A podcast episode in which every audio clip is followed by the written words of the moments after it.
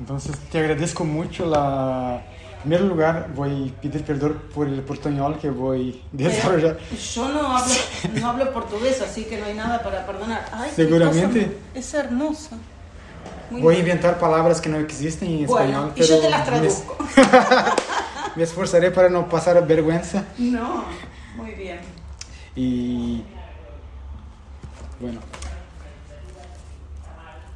voy a hacer una presentación un poco formal de Ah, inicio. mírala. Estamos aquí en la UBA, Universidad de Buenos Aires, eh, en la Facultad de Ciencias Exactas y Naturales, más específicamente dentro del Instituto. Hoy es un instituto, pero antiguamente se veía que era solo un centro, ¿no? O Antes era el centro de formación y ahora es Instituto Sí. Instituto de Investigaciones de, en Didáctica de las Ciencias Naturales y la Matemática. Sí, y entonces estoy hoy con Andrea Fernanda Rebelchion, ¿o quién? Ah, sí. Sí, Mi papá decía Rebelquión, pero era sí. el único que decía Rebelquión. Así que Rebelquión está bien. España-Francia, ¿no?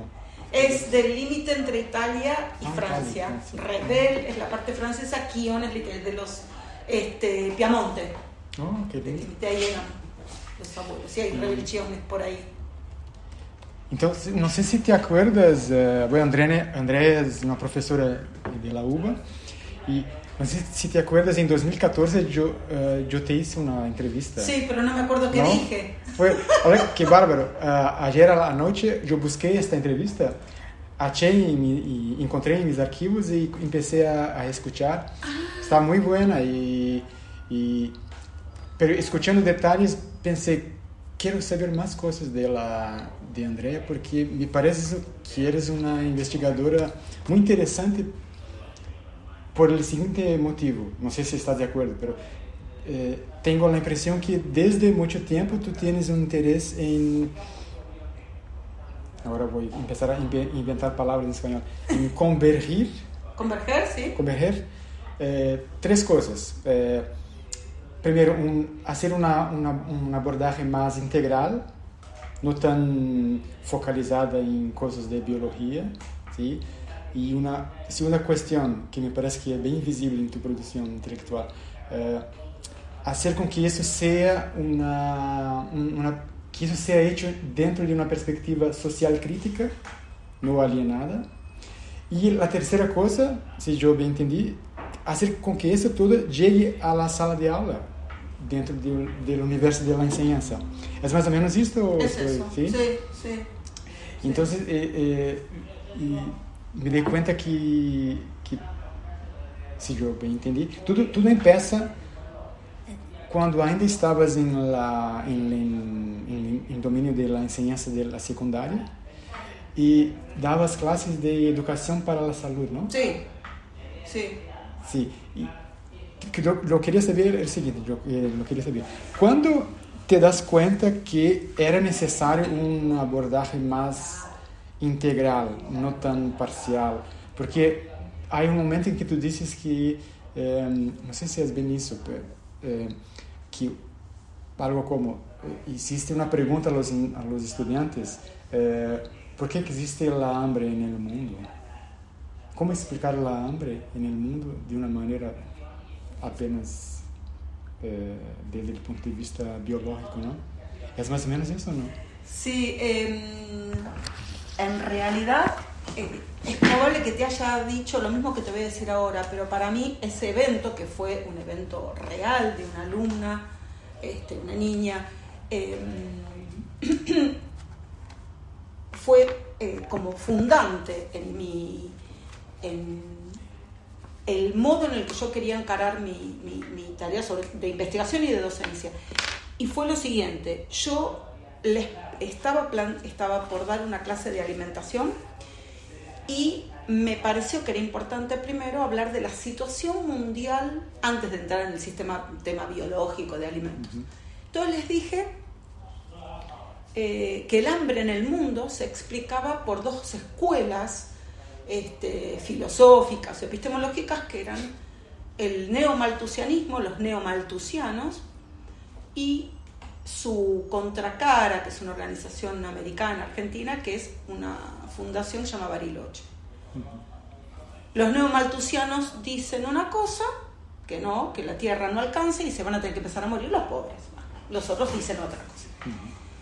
Pero lo, mientras yo relataba esto, una nena, una alumna, se levanta y me dice, ay Andrea, qué casualidad. En geografía hay un maltus que dice las mismas cosas. Y a mí eso me mostró como cabalmente que la escuela, eh, o la enseñanza de las ciencias, o la enseñanza en general, tiene un problema. Porque para esta niña fue más fácil hacer el esfuerzo de pensar en la existencia de dos maltus, de dos tomas maltus que hablaban de lo mismo, que pensar que un modelo servía para explicar dos cosas. Entonces, para mí eso, probablemente te lo haya contado así, pero es que es, fue la anécdota tal cual. Y yo dije, acá tenemos un problema, porque mi colega, la profesora de Historia y Geografía, está hablando de un maltus, yo retomo ese maltus y para ella es imposible pensar un diálogo entre disciplinas, para mi, mi alumna. Y a partir de ahí es que, como mi problemático, mi interés era la salud, dije, bueno, yo tengo que empezar a construir, porque no encontraba ninguna bibliografía y no la hay, eh, tengo que empezar a construir un modelo de salud que tome fuertemente las ciencias sociales. Y no, no hay modo de explicarlo.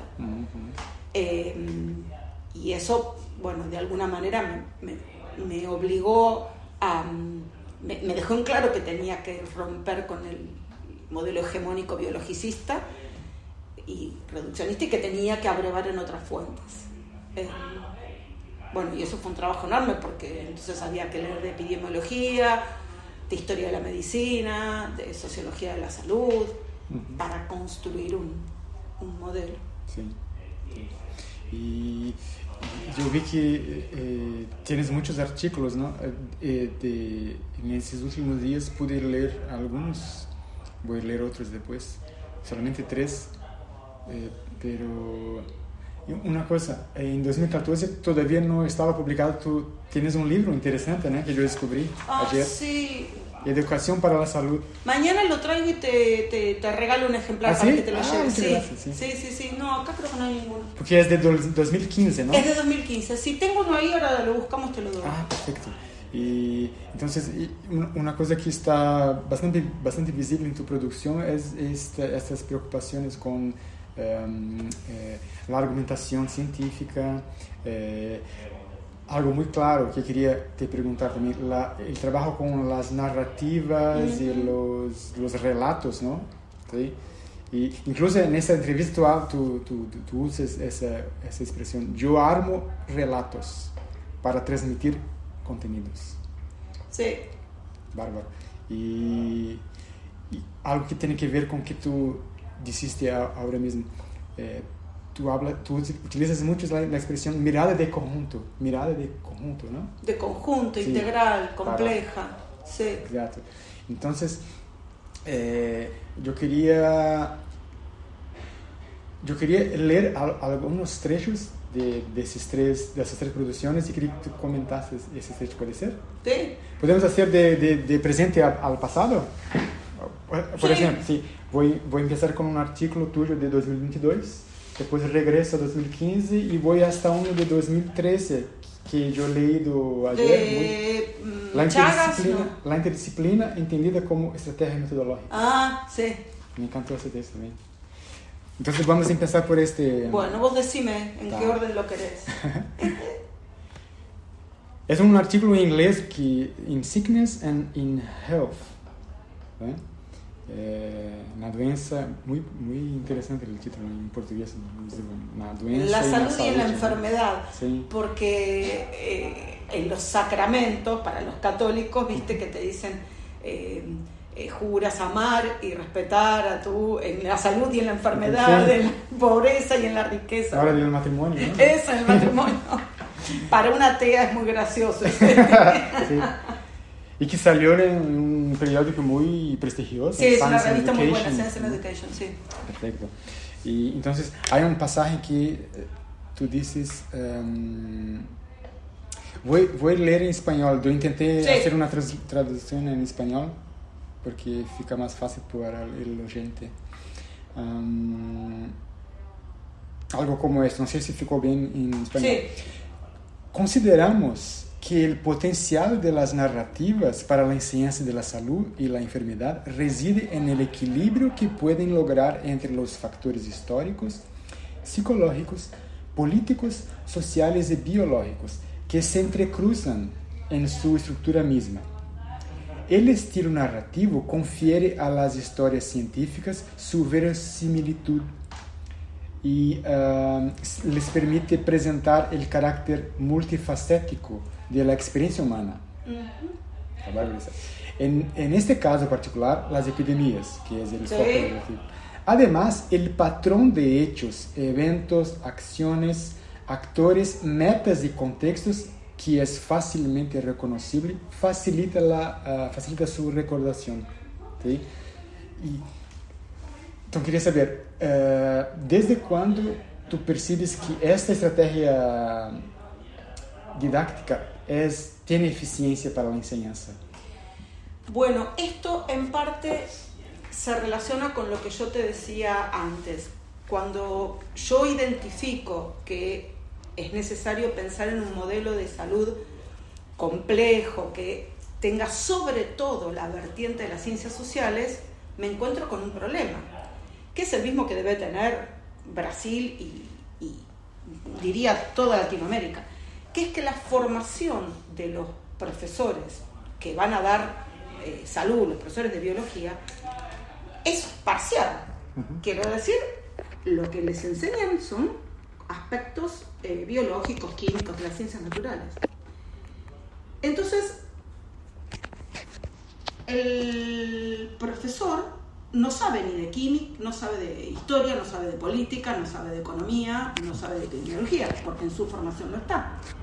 Entonces, si esos saberes están ausentes, el profesor se refugia en las miradas biologicistas, en lo que sabe.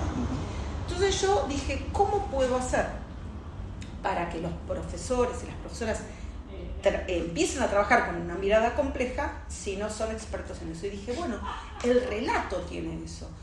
Porque los relatos, las narrativas, intrínsecamente son interdisciplinarias. Porque cualquier relato que vos eh, leas tiene aspectos psicológicos, sociales, históricos, políticos. cotidianos, ¿no? Eso, es un relato, ¿no? Eh, si lees el relato de Pulgarcito, de la Bella Durmiente o, o un relato actual, tiene eso. Ese relato, esa estructura narrativa es muy afín al sistema cognitivo humano, a los modos de pensar. Porque toda nuestra experiencia es en formato narrativo. Si vos dije, pensaras en tu, tu visita acá a Argentina. Dirías, bueno, lo pensé en tal momento, tuve los tickets, me tomé un avión, elegí dónde vivir, me incluí en un grupo de investigación durante un tiempo, almuerzo con ellos, salgo con ellos. Todo eso que vos eh, podrías contar de tu experiencia acá es un relato. Entonces yo pensé que tenía que bucear, que profundizar en las características de los relatos y construir relatos cuando empiezo a investigar en lo que son los relatos, digo, bueno, me encuentro con autores que dicen esto, ¿no? que los relatos son mucho más fácilmente memorizables que un texto expositivo. ¿Por qué? Y porque tienen unos elementos que son muy afines a, la experiencia humana. Son eventos secuenciados en el tiempo, son personajes, aun cuando los personajes sean virus o bacterias que producen eh, epidemias. Y estos eventos, una una causalidad temporal es mucho más fácilmente. Pasó esto, ah, y después vino tal otra cosa, y después. Entonces, bueno, ahí entendí que el relato podía ser un instrumento interesante. Y después me tuve que poner a construirlos porque los relatos no estaban, o había pocos, o no había los que yo quería. Entonces, por eso yo construyo relatos. Por ahí, qué sé yo, el otro día Agustín contaba la historia de Semmelweis, ¿te acordás? Ah, vos no estabas. Em, el médico eh, que trabajaba con las mujeres puérperas en Viena. No, no supe de este. Ah, bueno, em, después te lo cuento si quieres. Bueno, un relato, que es, es eh, un relato canónico, se conoce. Eh, si uno tiene que trabajar algo de las enfermedades que pueden darse, las infecciones, uno puede trabajar con ese relato, que es un relato de la vida de Semmelweis en 1860. Pero si yo quiero trabajar con el relato de la peste negra medieval, por ejemplo, me lo tuve que armar. Y en esa construcción yo empecé a tejer una trama con los elementos políticos históricos. ¿Dónde me apoyo si yo tampoco sé? Bueno, con los colegas de historia. Encuentro, ¿está bien esto? ¿Esto realmente sucedió entre el siglo XIII y el XIV o me falta algo? Y luego iba a mis amigos geógrafos. ¿Qué cosa del contexto de esa época? Entonces me contaban, hubo dos momentos este, en la Edad Media de sequía, de inundaciones que produjeron hambrunas. Ah, entonces, esa, esa, em, esa comunión que se da en la sala de maestros es sumamente rica. Y eso no hay em, como una costumbre, una práctica institucionalizada. Y por eso no hay eh, experiencias de interdisciplina en la escuela. Entonces, para mí, cuando yo en algún texto digo, digamos, ¿dónde se hace esto? Se hace en la sala de maestros. Y ahí uno dice, tengo esta idea, yo sé del esqueleto biológico, ¿qué pasaba históricamente? ¿Qué pasaba políticamente? Entonces, bueno, mis amigas me decían, mira, era el problema del señor feudal, lo que pasaba... Ahí me enteré, por ejemplo, que se había construido por primera vez los graneros, porque sobraba la comida después de esas hambrunas. Entonces, claro, el granero que estaba abajo de este, el molino, ¿no? El molino de agua que molía los granos. Y ahí se instalaron las ratas. Y yo ahí empecé a preguntar, ¿pero por qué ratas ahí? Y porque había empezado el comercio con Oriente y con los barcos vinieron las ratas. Mm. Entonces, de hablar de, con estos colegas, fui completando el relato y después, bueno, lo, lo enhebré, lo tejí, hice la trama. Es un patchwork claro, muchas ciencias, ¿no? Pero entonces, cuando vos vas relatando, para los, los, chicos que lo escuchan, se les arma el escenario mental. Y es, es seductor, es seductor también, ¿no? Es muy seductor. Bueno, justamente las investigaciones narrativas lo que dicen es que reside un fuerte poder motivador.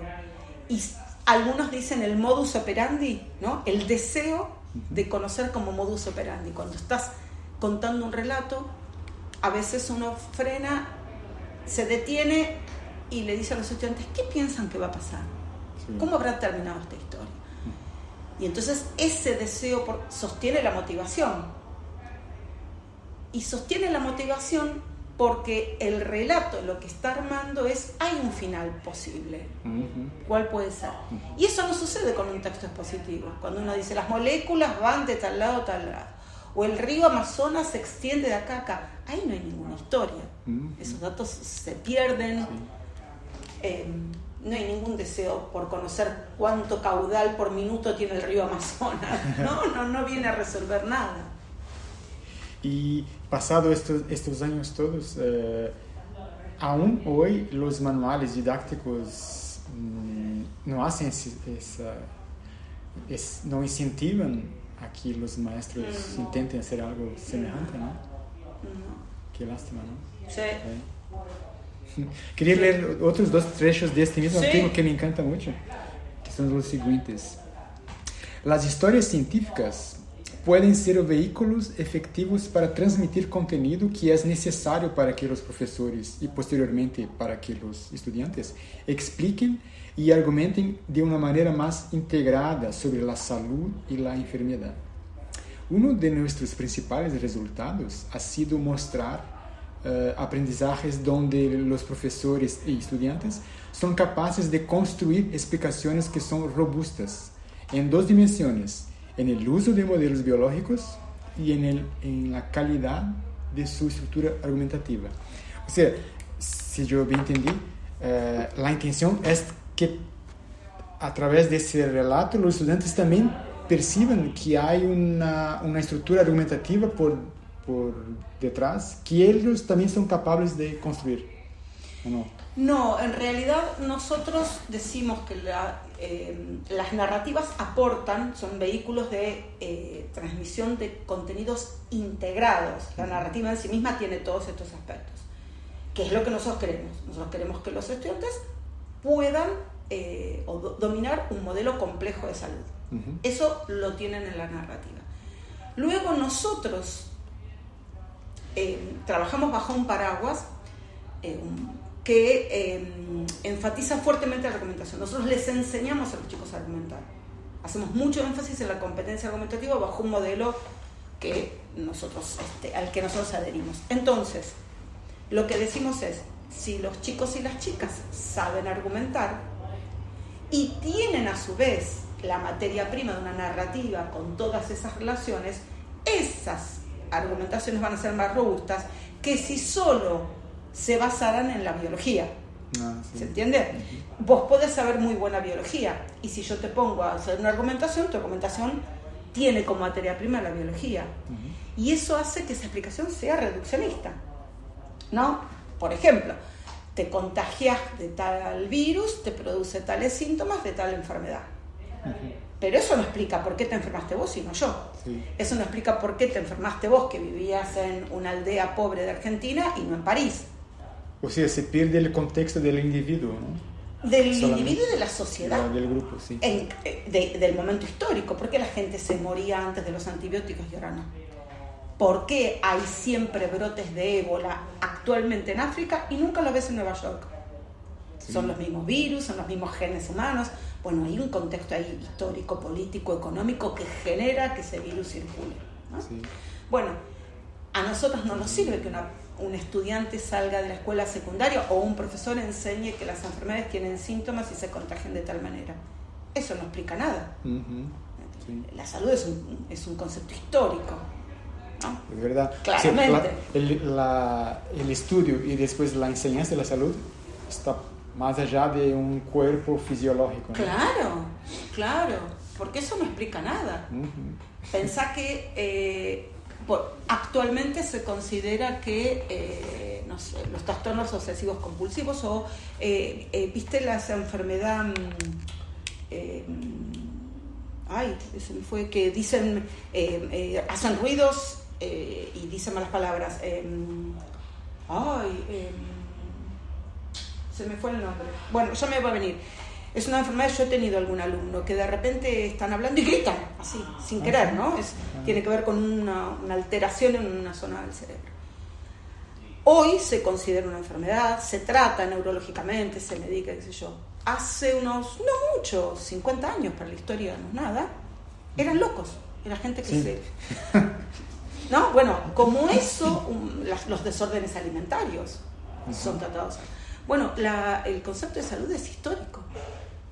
Y, es hija, de, es hijo de su historia. Y si vos no pensás el contexto social donde una enfermedad aparece y no se entiende, ¿no? queda la mitad de la... Vos pensás todos los países que tienen monocultivo de bananas, Ecuador, algunas zonas de Brasil, ¿Por qué tienen más dengue? Bueno, no hay biodiversidad. Eh, bueno, si no, ¿cómo lo explicas? ¿Por qué no hay dengue en otros lados? Bueno, em, ese modelo de la epidemiología crítica y te, te, pone mucho más cercanamente con las cuestiones este, humanas y, sociales y afectivas. claro afectivas también. Y claro. Y sí, claro. Eh, sobre tu libro, ¿no? que yo todavía no leí todo, pero leí algunos trechos y quería te hacer preguntas sobre una parte que yo fiquei muy interesado en, en, saber cuál es tu concepción. El concepto de ambiente, ¿no? Porque a principio podemos pensar, ambiente es naturaleza, es suelo, clima, pero tu concepción es más eh, holística, assim, mais interessante. Né? Vou ler um, um trechito aqui de, que está. Ah, é um momento tu livro em que haces uma espécie de análise historiográfica do pensamento, né? Eh, a transição dos modelos de pensamento biologicista hasta os mais complexos. E dizes assim: eh, esta concepção de corte ecológico biologicista niega el carácter histórico de los procesos de salud y enfermedad. Es en la década de los 70, en plena efervescencia de las corrientes humanistas y ecologistas, cuando el concepto de ambiente en un sentido amplio comienza a ser mencionado, muy especialmente en lo que se refiere a los aspectos sociales. ¿no? Entonces, eh, eh, yo quería te preguntar lo siguiente. Eh, cuando piensas en ambiente, aquí en este contexto, contexto más complejo, entran también cuestiones históricas y geográficas también, ¿no? Y sí. Eh, y, y, me quedé pensando, eh, ¿será que Andrea, en, en, quería saber de experiencias tuyas concretas en sala de aula, assim, ¿hubo, ¿hubo momentos en que tú recorriste a, digamos, comparaciones entre lá, regiones del mundo, territorios, eh, no sé, ¿por qué algunas doenças ocurren en Europa temperada y no en América tropical y viceversa?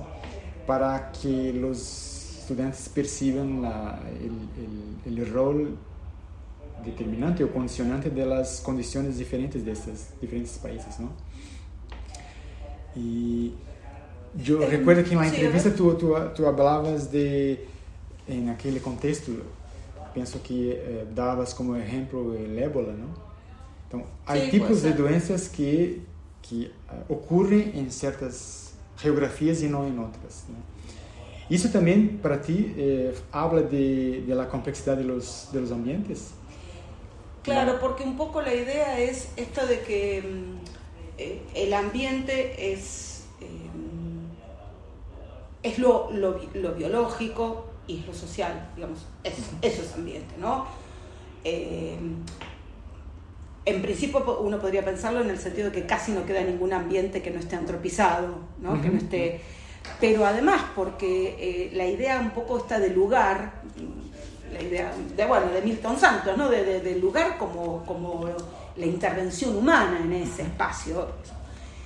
Y porque mm, eh, no, no, alcanza con decir, por ejemplo, que en África subsahariana hay eh, condiciones eh, para que circulen los reservorios del virus de ébola. No alcanza con eso.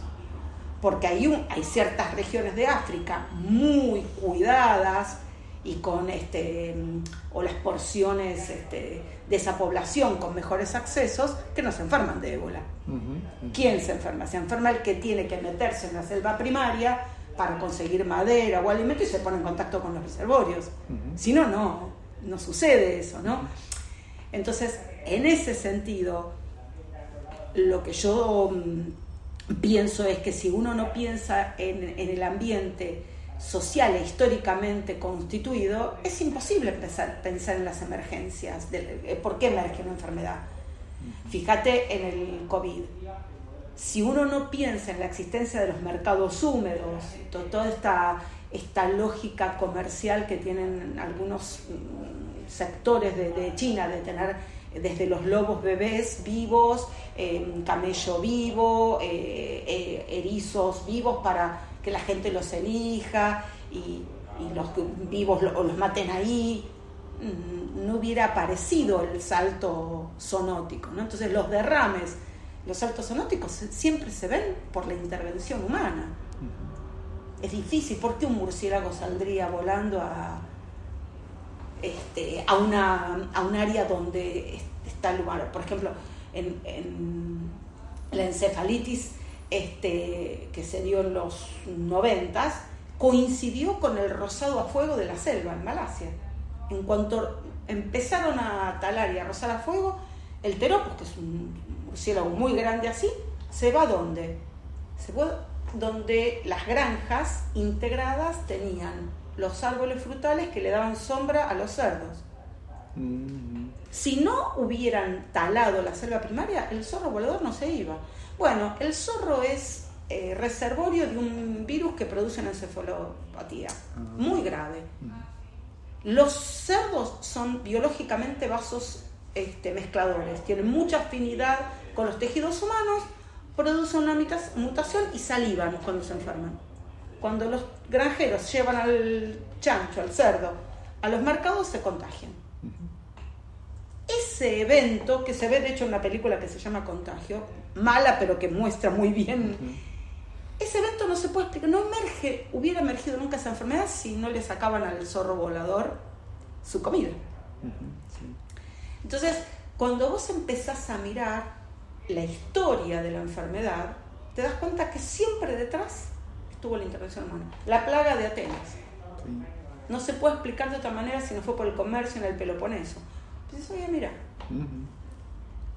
Y esa mirada es interesante, no solo porque tiene un poder explicativo que la biología, la biología es imprescindible, pero insuficiente, sino que te permite una mirada del mundo que es solidaria con cómo el mundo es. El mundo funciona entrelazado. No es que está la geografía por ahí, después viene la historia, el mundo funciona así. La escuela de eso se olvida. Qué interesante. Y si yo bien comprendo, estás diciendo que entonces la, eh, los estudios sobre la salud fatalmente están eh, en una frontera entre ciencias naturales y sociales. ¿no? Sí.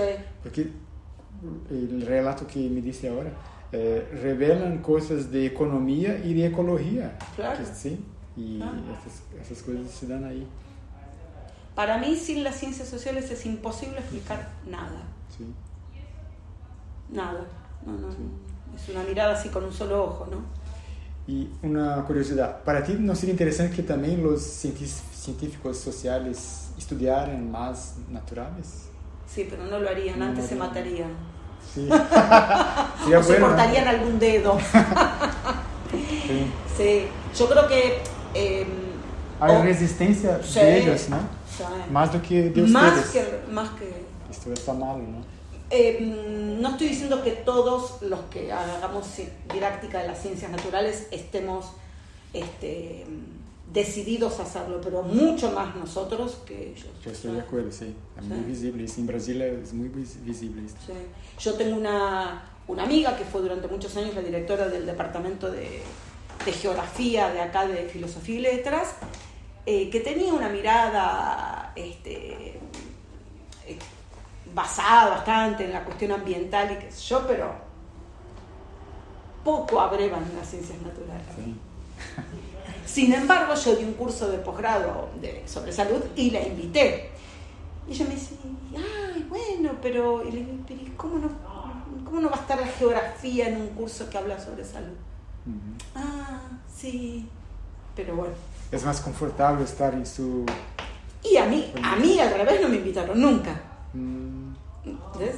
Para mí es natural que venga un historiador, que venga un epidemiólogo, pero al revés no sucede. sí.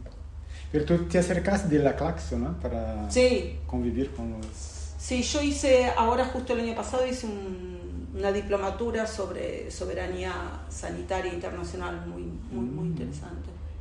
Que justamente, bueno, lo que, lo que muestra es esto, ¿no? Más allá de, de algunas cuestiones eh, que son vidriosas, de una epistemología sur-sur, por ahí le falta un poco de sustento, pero sí hay una mirada muy interesante respecto de la dependencia, que a mí ahí me parece que hay un acierto de la dependencia de, de los modelos del norte para leer las problemáticas de salud de Latinoamérica que no sirven, ¿no? porque de hecho las medicalizaciones responden al norte, a Inglaterra o Canadá, y nosotros tenemos problemáticas este, con características diferentes. Y ahí me parece que hay una mirada interesante. Y ha- había muchos brasileros este, en, en el grupo de profesores. Sí. Una pregunta que me ocurre ahora, porque para saber más del el aspecto biobibliográfico de la personaje que tú eres, del personaje, eh, ¿eso tus predisposiciones temáticas y metodológicas tienen que ver con tu propia visión del mundo? Visión, visión política del mundo, como las injusticias, y esto también Sí. está en tu trabajo. Tiene que ver Sí, con tu... Sí, de hecho, eh, la cuestión de la pobreza cuestión eh, que me parece que es este, imperdonable no tocarla como una problemática ambiental. Sí. Totalmente. Bueno, justo acabo de escribir un artículo, a- ayer justo lo mandé, de eh, pobreza y diabetes tipo 2, ¿no? Eh, la, la- la otra tragedia de la, de, de la pobreza, la gente que solo come harinas y Mm. tempranamente este, desarrolla una diabetes tipo 2. Y el- los estados en general lo único que hacen es eh, dar eh, las inyecciones de insulina. Cuando en realidad si intervinieran con el tipo de dieta este, o hubiera campañas para decir, bueno, usted puede cultivar estas frutas y comer estas frutas y verduras, eh, podrían tener menos dependencia de, los, de las harinas. Bueno, ese, es un problema este, como un imperativo moral, ¿no? Tratar el tema de la pobreza. Sí, estamos la pobreza siempre, y la salud es... Sí, estamos siempre intentando corregir los efectos y no combatir las causas. Totalmente. Eh, acá el Estado argentino da bolsones de comida. Es farina, eh, mm, arroz, fideos. Proteínas. Ni proteínas, ni frutas, ni verduras. Y entonces uno ve unos, en, en poblaciones muy pobres unos estados de obesidad gravísimos. Entonces la gente tiene una sobrevida, es tremendo, es tragedia sobre tragedia. No hacen corredores seguros para que puedan hacer actividad física. Bueno, eso para mí tiene que ser objeto de, enseñanza en, los, en la formación docente. Porque un profesor de biología, ¿qué hace? Enseña las características metabólicas del páncreas, de la insulina. Pero eso es otra vez la mitad de la verdad. Si uno no ve qué pasa con eso en la sociedad, no hay como función transformadora. Quiero decir, si, si los chicos solo aprenden una cuestión metabólica, ¿dónde van a ir a intervenir en el mundo, a comprometerse, a demandar, a exigir? Eso no es ciudadanía. Entonces, sí, bueno, sí, tiene que ver claramente con, con el modo en el que concibo el mundo, ¿no? Un mundo de injusticias que algo tiene que poder hacer la escuela. Vamos ahora al, al, tercer artículo que yo he leído esta noche pasada, me encantó muchísimo, porque es interesante, porque es un artículo que tiene ya 10 años, la interdisciplina entendida como estrategia metodológica de integración de contenidos. Pero es muy actual, primero por la, la cuestión de la epidemia que vivimos, ¿no? una tragedia mundial. Y, pero también, eh, tú, tú, Andrea, tú, tú, haces una... Es muy aclarador lo modo como tú explicas al lector la diferencia entre interdisciplinaridad, multidisciplinaridad, pluri, ¿no? Para muchos estudiantes es difícil comprender la diferencia y tú es muy clara aquí. Recurres a Edgar Morin, etc. ¿no? Muy interesante eso. Voy a utilizar con mis estudiantes también. Voy a leer dos trechos, dos sí, trechos, ¿sí? Claro. A ver, primero dice lo siguiente. Eh, algunos de los problemas a los que se debe hacer frente en la actualidad, pero aún hoy, tales como las desigualdades en la distribución mundial de alimentos, el deterioro ambiental, la emergencia y reemergencia de enfermedades y otras, no se encuentran limitados a una sola disciplina, sino que su análisis exige de múltiples miradas disciplinarias, es decir, son problemas complejos. ¿tá? Lo que vienes diciendo aquí. Eh, eh, la primera pregunta. Eh, ¿Cómo fue para ti eh, vivir né, eh, concretamente la experiencia de, de la pandemia y utilizar esta, esta tragedia que vivimos todo en el planeta para la sala de aula.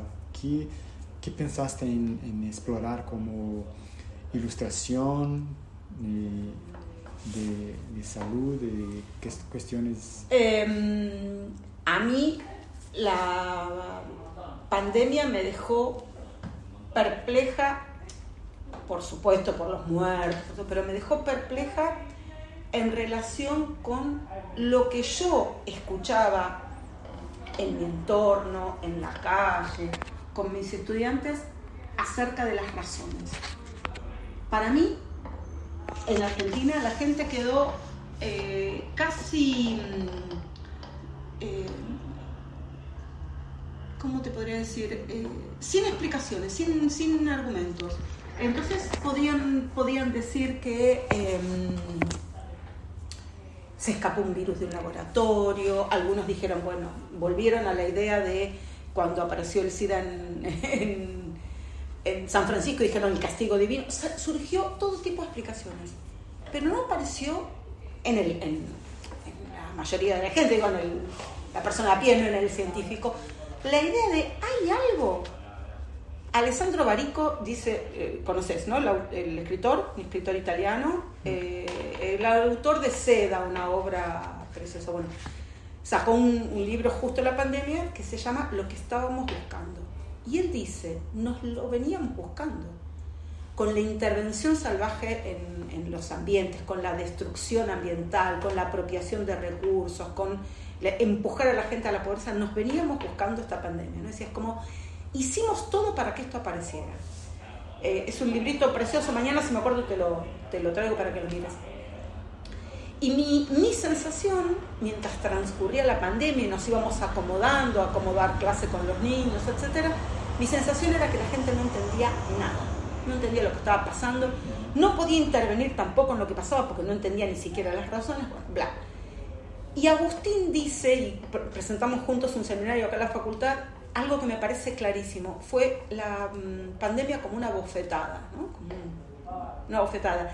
En plena cara decirnos, no sabemos ni cómo pasó ni cómo evitarlo, ¿no?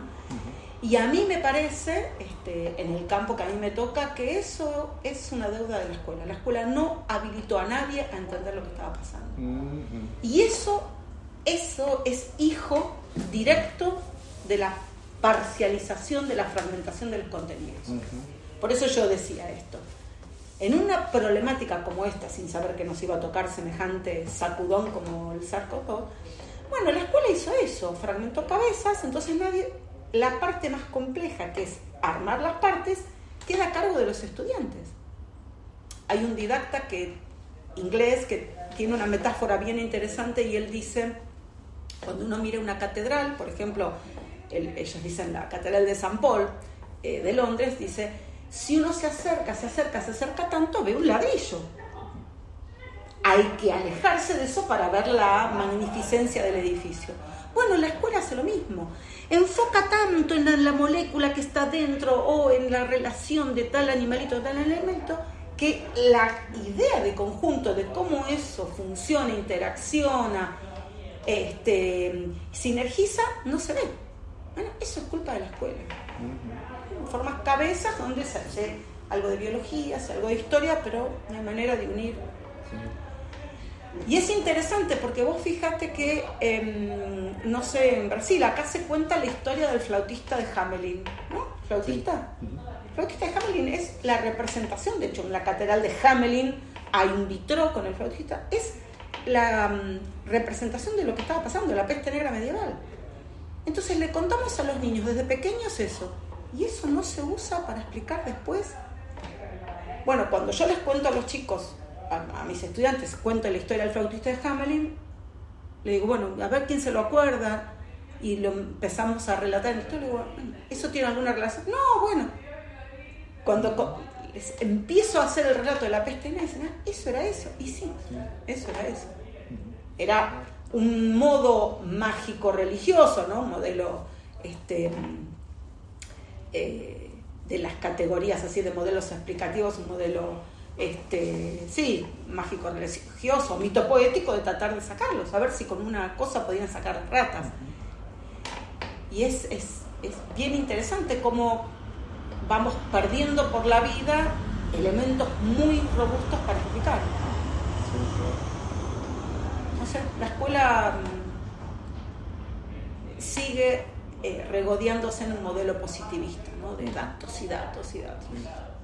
Uma coisa que percebi, não sei como se passou em Argentina, em Brasil foi muito claro a dificuldade que as pessoas tinham de interpretar os dados estatísticos.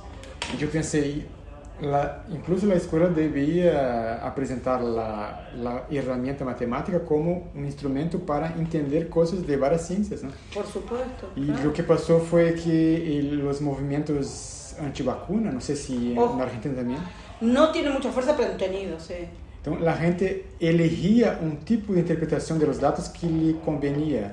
Porque, exemplo, é, como é possível que gente que está em unidade de tratamento intensivo com Covid esteja vacunado? Isso é uma prova de que a vacuna não é. Então, é uma dificuldade de interpretar a, Sí, incluso los números relativos. Das... Bueno, eh, eh, Argentina, eh, en Argentina murieron tantos. Ah, bueno, pero en Estados Unidos también. Y no hay una relación con el número de habitantes. Claro. Sí. Entonces dice, bueno, no, no estamos tan mal, allá también se mueren. Pero mira cuántos somos nosotros, mira cuántos somos. Sí. Eso también es culpa de la escuela. No Yo- puede ser que sí, un ciudadano no entienda relaciones, relaciones más sencillas que le permiten entender esto es más barato, es más caro, y según. Bueno, y de esa dificultad también se hicieron los medios de comunicación para contar la, la verdad que les interesaba, ¿no? Este, de un lado y del otro. Y Andrea, ¿tú piensas que una enseñanza de ciencias naturales más eh, robustecida por un aporte social, económico crítico, como tú haces, ¿no? podría eh, tener un rol para, no sé si el verbo es lo más indicado, pero para combatir lo- el negacionismo desde la escuela?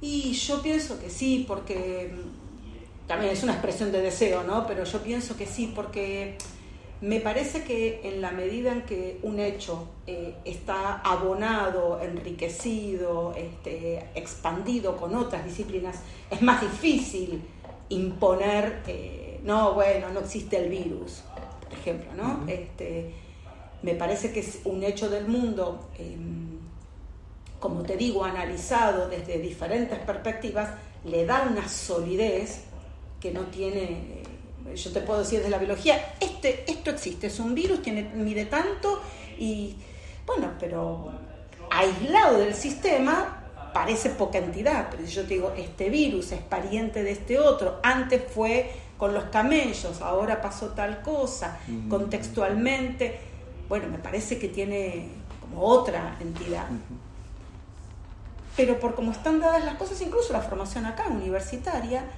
esa integración queda a cargo de cada uno. Y eso es muy complejo de hacer. Ujú. Sí. Es muy complejo. Sí, claro. Y una cosa que a, veces tal vez sea muy seductora para los jóvenes, ¿no? los discursos más, eh, no sé cómo se dice en español, complotistas. eh, decir que el, el virus fue creado por los chinos en Claro. conluyo con industrias farmacéuticas para vender vacunas. Entonces, es una versión Sí, sí, sí. cinematográfica para... Y a veces los jóvenes están cautivos de eso. sí. Me parece que también eso abona a esta idea de todo vale, a, a esta idea de, de, no sé, de un mundo líquido, ¿no? De, eh, no porque no crea que, que podría ser posible que alguien largara un virus, porque de hecho las amenazas con el antrax y las guerras biológicas existen. Lo que digo es que eh, eso de alguna manera casi ex- ex- excluye de la responsabilidad de lo que hacemos, lo que le hacemos al ambiente, ¿no? Es decir, bueno, alguien puede ser un virus, sí, bueno, pero eso no excluye la tal indiscriminada, la, la, este, desertificación que empuja y expolia cada vez más a los pobres. Sí, Bueno, es como algo de conveniencia, ¿no? claro. sí. Una última, ya te, eh, te dejo en paz. No, no, está bien. Eh, es un, una- un- un pasaje de, de tu artículo en que hay un poco de pesimismo, así, no sé, quería saber si pasados 10 años, si aún es así o no, que tú hablas de la organización de los contenidos en las escuelas, ¿no? Hablas así. En las escuelas, la forma dominante de organización de los contenidos curriculares es la disciplinar y justapuesta. Ujú. Por eso quería saber qué, qué entiendes por justaposición aquí.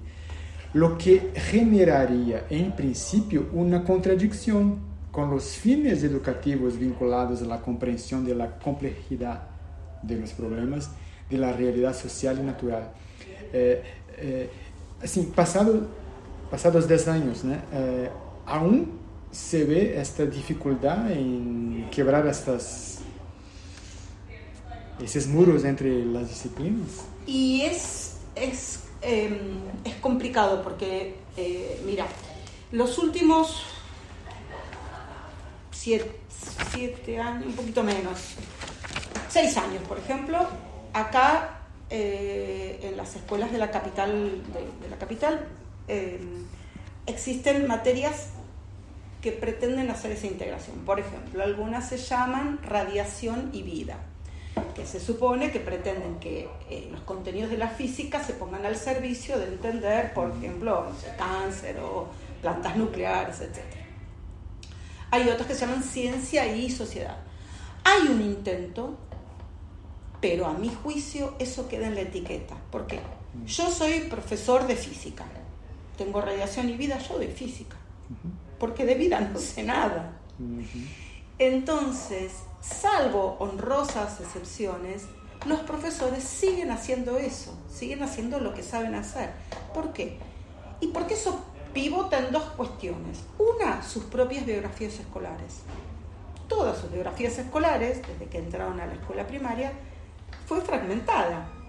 ¿no? En general eh, hay pocos casos donde se ven las sociales y las naturales hablando de algo. Y luego la formación de los profesores en todos los profesorados es fragmentada. Fisiología de los animales, de las plantas. Entonces, no hay este, experiencias de aprendizaje relacionados. Entonces, cuando a un profesor o a una profesora le dan estas materias que tienen la intención de vincular, no tienen elementos para hacerlo. ¿Cómo harían para hacer ese salto? ¿Entendés?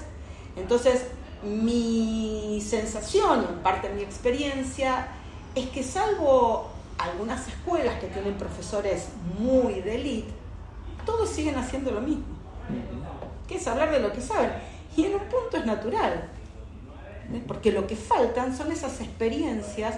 A mí se, me ocurrió el formato narrativo, habrá otro. Esas experiencias de, ves que esto es posible. Podés, sin ser un experto, hablar de todas estas cuestiones. Y entonces el abordaje del problema es otro. Porque uno podría decir, qué sé yo, no sé, eh, por qué los grandes accidentes eh, ambientales, Bhopal, se dan en la India, en pueblos muy pobres con empresas norteamericanas. Mira vos, ¿es casual? No, no es casual, porque en su territorio no lo permitirían, ahí sí. Bueno, es, lo, que te, lo que planteo, si lo mirás con una sola disciplina, las cosas no tienen explicación.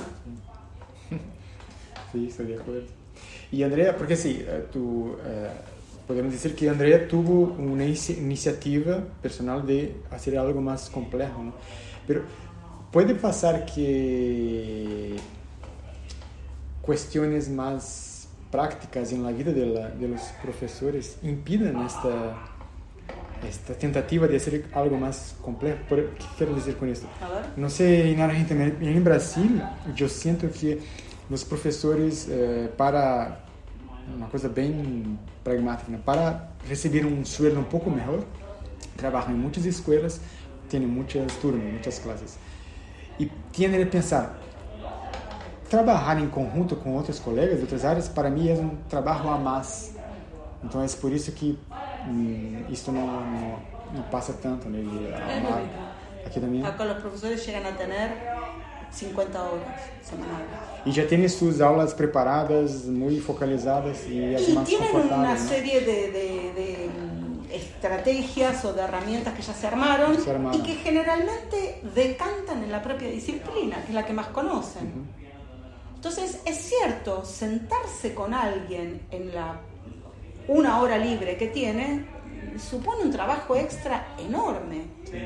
Bueno, es cierto que eh, la precarización que supone, por lo menos en Argentina, ser docentes, acá le llaman los profesores taxi, que van de una escuela a la otra. Taxi, ¿no? Sí, así. El profesor taxi, claro, así se lo llama, porque por ahí tienen cinco o seis escuelas para armar un salario más o menos aceptable. Si a ese profesor vos le decís, júntese con otro un sábado a la mañana para hacer algo, se tira por la ventana. Bueno, a mí me parece que el impacto tiene que estar en la formación porque si en la formación ya se trabajaran con estas cuestiones, estos problemas eh, complejos que exigen, que demandan otras lógicas de pensamiento, entonces la experiencia rompería de alguna manera con la biografía escolar anterior y saldrían al aula ya con eso. es eso, es, que es en la formación docente donde hay que impactar. No, todo lo que se hace después es difícil y es solamente a voluntad. Tu propia voluntad. Vos querés ser mejor docente, harás un curso, cuando, cuando puedas. Pero mm, también entra en el combo que te casaste y tenés hijos y no podés y no tenés tiempo y el dinero no te alcanza. Pero si es en la formación, bueno, ahí ya eso no se pierde. Ya es parte de, de la cargo del diseño obligatorio de la formación docente. Es, para mí esa es como la única lo único que de verdad sería efectivo. Por eso que yo, yo me parece muy bonito, muy loable lo que ustedes hacen en, en CFIEC y GERIT, porque es una forma de resistencia a una especie de hegemonía. Totalmente. Y, me encanta lo que ustedes Bueno, con Martín, por ejemplo, él es químico y es doctor en química, estamos haciendo todo un trabajo de vinculación de la salud desde el punto de vista químico. ¿no? Entonces este, estamos trabajando con el acre, que es... Eh, Brasil tiene un montón, es una enfermedad que es del arsénico en agua. Todo Latinoamérica, Brasil, Argentina, México tiene un montón. Entonces estamos haciendo todo un trabajo, ah, justamente ahora mandamos a una, a una revista un trabajo en eso mostrando cómo, cómo se puede explicar eso si no es con la química y, y con la biología. Y de hecho estamos haciendo en, en octubre una jornada de salud y, química con investigadores y profesores, pero invitando el público son los profesores, para ver, esto es una experiencia concreta que, que, vincula... Este, entonces, bueno, sí, es una forma de resistencia, entonces estamos todo el tiempo tratando de... Y de hecho para a Martín le pasa lo mismo porque me dice la química que se enseña en las escuelas no sirve para nada, no entienden nada los pibes nada del mundo pueden entender con él. Entonces, este, bueno, estamos así como muy fuertemente enfocados en eso. Qué lindo. Sí. Eh, para, para, terminar, Andrea, quería uh, que no sé si puedes, quería que me des dos ejemplos assim, concretos de episodios né, de, de, de tu vida en sala de aula Dois exemplos. Um em que tu eh, empregaste um método, uma, uma, um dispositivo, como tu, tu utilizas, que é interessante, um dispositivo didático, não? em que eh, tu não esperavas, pero foi muito satisfatório. Tu não tinhas muita esperança, pero uhum. funcionou. E um caso em, em contrário, que tu pensavas que ia, que ia ser positivo, y, pero fue frustrante. ¿Existe frustrante? Frustrante, sí. sí. ¿Te recuerdas de episodios? Sí. Eh, sí, mm, mm, de los positivos, eh, en la escuela secundaria eh, los chicos están ávidos de algo que rompa con la monotonía. Y, entonces, cuando yo aterrizo a contarles un relato sobre lo que sea, bueno, claro, respiran aliviados y, muy motivados, pero bueno, no, es, es, obvio porque que a uno le cuenten un cuento, un relato siempre es... Entonces em, hubo un trabajo muy interesante que fue, em, bueno, de hecho Brasil participó, la guerra de la Triple Alianza, que bueno, Argentina, Uruguay y... Masacraron los paraguayos. Se hicieron mierda a los paraguayos, una cosa salvaje, ¿no? Este, ese episodio en Argentina dio lugar a la epidemia de fiebre amarilla, una epidemia grave para esa época, 1860. Em, y mm, lo que hicimos fue trabajar eh, justamente en, la finalización de la guerra de la Triple Alianza y cómo fue bajando este, los soldados que volvían a Buenos Aires y cómo eso hizo explotar, que coincidió con la llegada de los primeros inmigrantes y cómo la mm, población de la capital culpó a los italianos, sobre todo, de haber traído, este, mm. y fue muy interesante porque rápidamente vimos como otros, en otros momentos de la historia, siempre hay alguien a quien culpar, ¿no? los judíos con la Edad Media con el agua, bla. Ese fue un trabajo precioso eh, que los chicos terminaron este, escribiendo eh, explicaciones o argumentaciones a un receptor determinado. que no, que no fuera yo, digamos, ¿no? Este, a un profesor de matemáticas o alguien como para esta idea de democratizar el, conocimiento. Esas, eh, esa fue una experiencia preciosa. Y mm, lo, como negativo, yo doy curso de posgrado en una universidad del interior, que también trabaja AUS, y presenté el formato narrativo eh, el año pasado, y el otro también, pero el año pasado me dediqué mucho porque quería tomar datos para un artículo y mm, lo que vi, eh, trabajamos sobre un caso de eh, fiebre tifoidea, he visto nombrar, bueno, un episodio de 1890 1902 más o menos en Estados Unidos una mujer que se, la llamaron María la tifoidea porque era una cocinera que no se higienizaba y enfermaba a este, eh, los integrantes de la familia donde ella trabajaba. Un caso emblemático que hubo películas y todo. Eso súper interesante porque además eh, se ve ahí la contradicción respecto de la salud pública, respeta a la persona o respeta a lo público. Hay todo ahí un, un tema muy interesante de, de cuestiones morales. Y trabajamos muy fuertemente con el texto, con partes de la película, con imágenes de la época, etcétera, qué sé yo, y no hubo modo, salvo algún caso, no hubo modo de que se corrieran de profesoras haciendo un curso de posgrado. No hubo manera de que se pudieran correr respecto de los modelos hegemónicos. Entonces, una pincelada, bueno, eh, venía de Irlanda donde había fiebre tifoidea, se instaló en tal lugar y los síntomas son tal, pero ¿y cómo? Y, bueno, y luego prácticamente no podían hacer ninguna propuesta didáctica interesante para sus estudiantes. Eso fue así como, como bastante frustrante porque fue un trabajo muy andamiado, muy acompañado y y no, finalmente, bueno, uno acepta hasta ahí a donde pudieron, ¿no? Pero no, como muy interesadas en la parte, porque eran dos mujeres, ¿no? De casualidad, muy interesadas como en la parte de, ay, qué el relato, qué bien, pero pasar a, producir algo con eso, no. Pero estos episodios, mismo siendo un poco frustrantes para ti, sirven como una, una te alimentan a pensar los, las futuras intervenciones, ¿no? Totalmente. Totalmente. De hecho, ahora este, en el segundo cuatrimestre tengo que volver ahí con otra corte. ¿Todos los años vas allá? Voy allá todos los años, sí. A dar dos ¿Qué ciudades? Entre Ríos. ¿Entre Ríos? Entre Ríos. Ah, sí, sí. Y la ciudad es en Concepción del Uruguay. Em, sí, claro, y bueno, de hecho la, la idea es, a ver, ¿cómo puedo intervenir de otra manera? Pensé, de hecho, como empezar al revés digamos, este, tenemos esto, pensarlo bien desde el punto de vista biológico, contar después el relato y decir, ¿qué falta acá? A ver qué... Bueno, nada, pensar estrategias diferentes, porque ese también es un sitio para mí, eh, si bien ya no es la formación obligatoria, porque esto es un posgrado que hacen voluntariamente, también es una forma de impactar.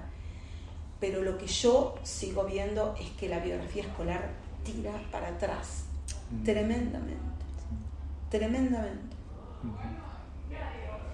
Andrea, estoy muy feliz de te reencontrar después de qué bueno, sí, 10 años. Espero que la próxima vez no sea, sea en 5 años, no en 10 años. Ah.